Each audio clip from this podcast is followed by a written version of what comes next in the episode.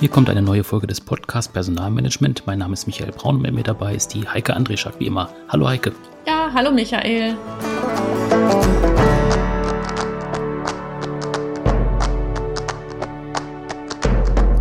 Wir wollen ja heute thematisch anknüpfen an die beiden Folgen vom letzten Monat. Da haben wir über neue Formen der Arbeit gesprochen.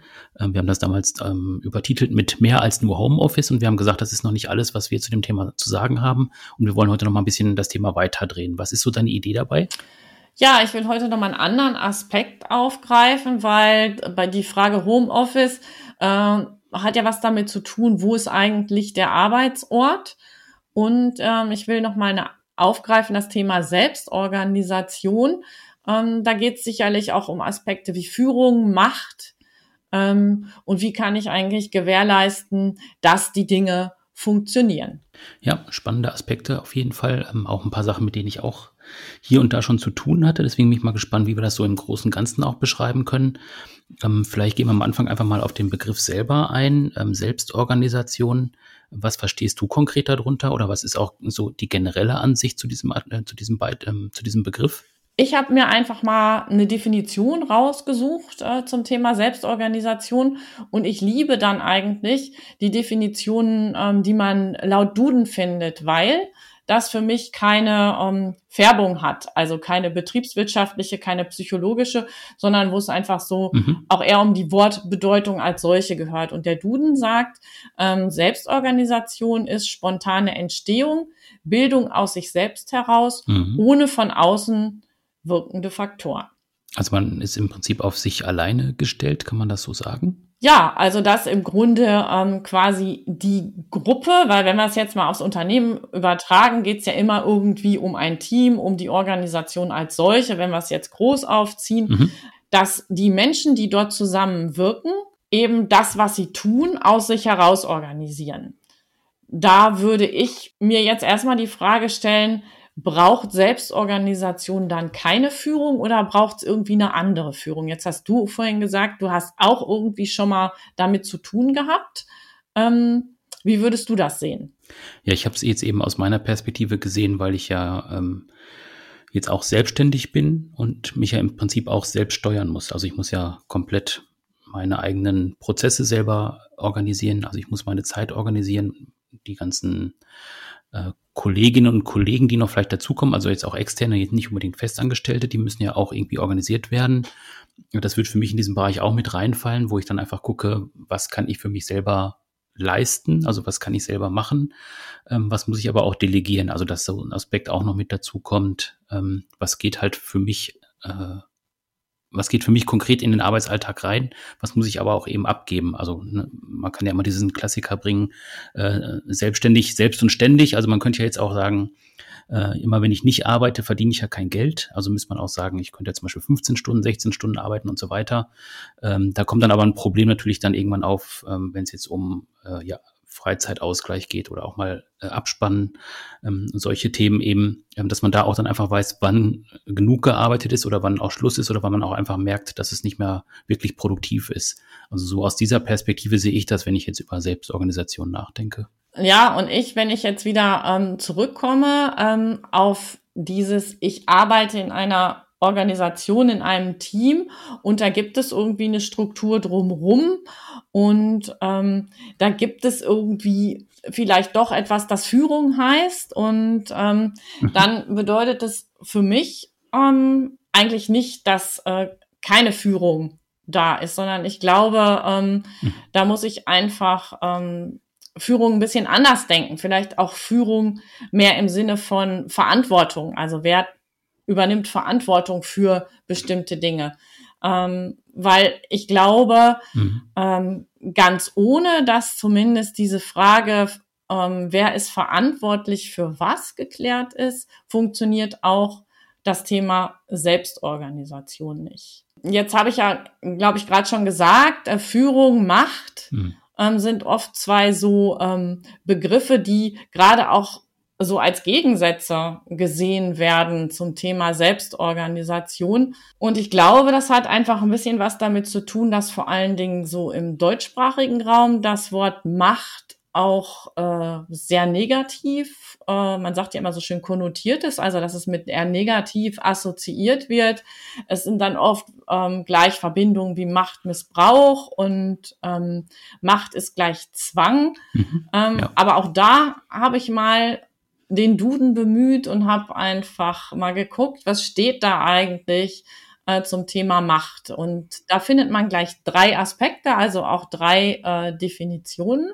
Und die erste ist eine, da geht es eher um die Frage, ähm, Einfluss zu haben oder zu nehmen. Und da heißt Macht Gesamtheit der Mittel und Kräfte, die jemandem oder eine Sache anderen gegenüber zur Verfügung stehen. Mhm. Also heißt erstmal nur, man hat die. Mhm. Ähm, die zweite Definition, die finde ich ganz besonders schön. Ähm, etwas, was eine besondere beziehungsweise geheimnisvolle Kraft darstellt, besitzt. Jetzt könnte man sagen, hä, was hat das mit Macht zu tun? Aber da geht es dann um sowas wie die himmlischen Mächte oder geheimnisvolle Mächte. Ähm, das ist das, was da ähm, hintersteht.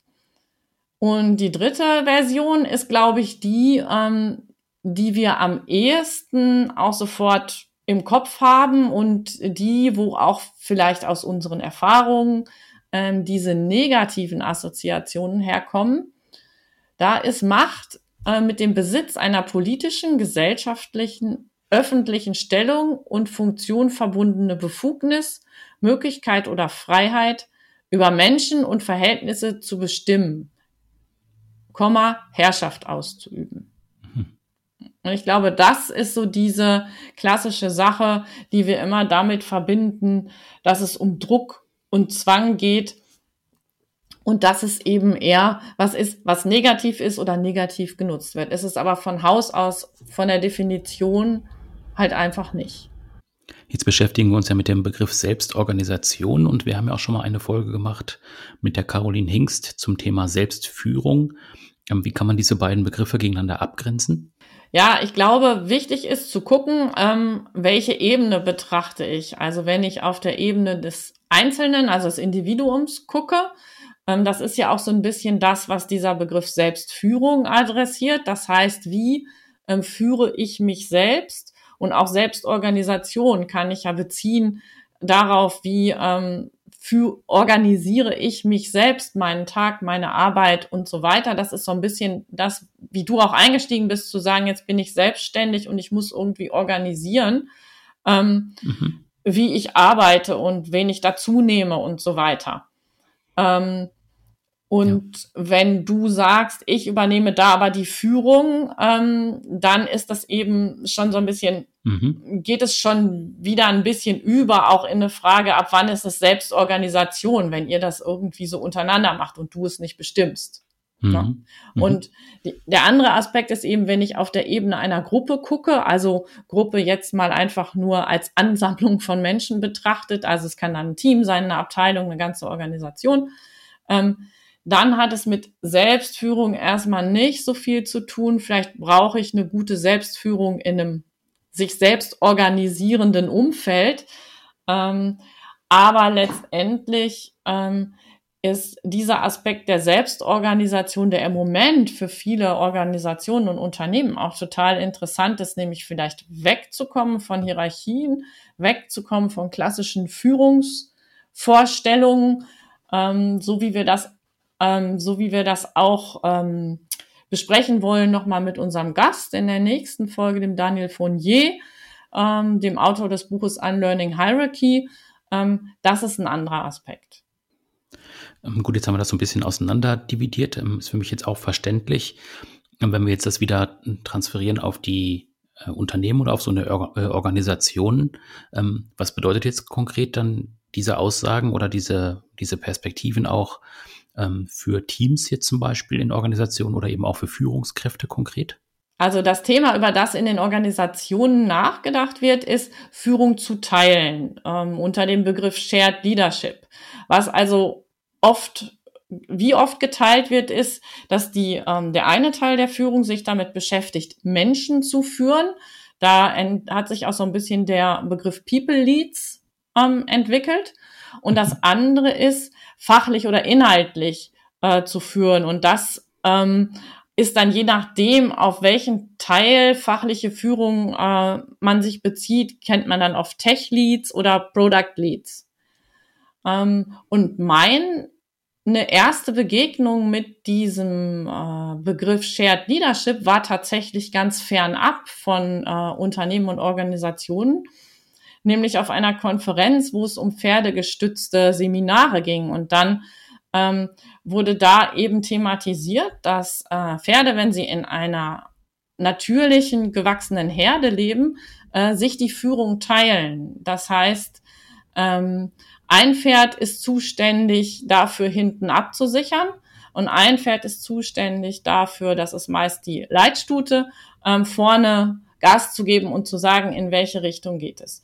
Ja, und mich hat das damals halt schon total fasziniert, weil mir ähm, oft Führungskräfte begegnen, denen dieses ähm, diese Interaktion mit den Menschen schwerfällt, also die sagen, das ist der Teil der Führung, der mir schwerfällt, die aber vielleicht fachlich eine unglaublich gute Führungsarbeit machen könnten. Und da habe ich immer schon gedacht, warum teilt man es einfach nicht auch in den Organisationen so auf? Ja, ich glaube, dann sind wir auch wieder bei diesem Thema, von dem du am Anfang gesprochen hast, auch das Thema Macht. Ähm, das fließt ja dann auch rein in die Kompetenzen von Führungskräften. Also wie genau ähm, können sie dann noch agieren? Das betrifft natürlich dann auch viele weitere Prozesse in der Organisation. Also wenn ich jetzt an Entscheidungen zum Beispiel denke, die müssen ja getroffen werden. Vielfach macht das ja die Führungskraft in so einem mhm. klassischen Modell. Ähm, ähm, wie wird das jetzt in der Form der Selbstorganisation funktionieren können? Ja, sage ich sofort was zu. Was, was ich aber nochmal ganz spannend fand, ist, und das ist vielleicht auch nochmal wichtig, nochmal mhm. dieses mhm. unterschiedliche, also die unterschiedliche Bedeutung des Wortes Kompetenzen nochmal aufzugreifen. Also du hast es jetzt benutzt im Sinne von, was darf ich, also Kompetenzen im Sinne von Befugnissen. Mhm, ja. Und man kann es eben auch betrachten, Kompetenzen im Sinne von Fähigkeiten, von Wissen, von Kenntnissen. Mhm. Und ähm, genau das ist der spannende Punkt. Entscheidungsbefugnisse ja. müssen sich dann zwar nach Kompetenzen richten, aber dann ist diese fachliche Kompetenz gemeint, beziehungsweise ähm, die soziale Kompetenz, je nachdem, was man so braucht. Also die Fähigkeiten, Fertigkeiten und das Wissen.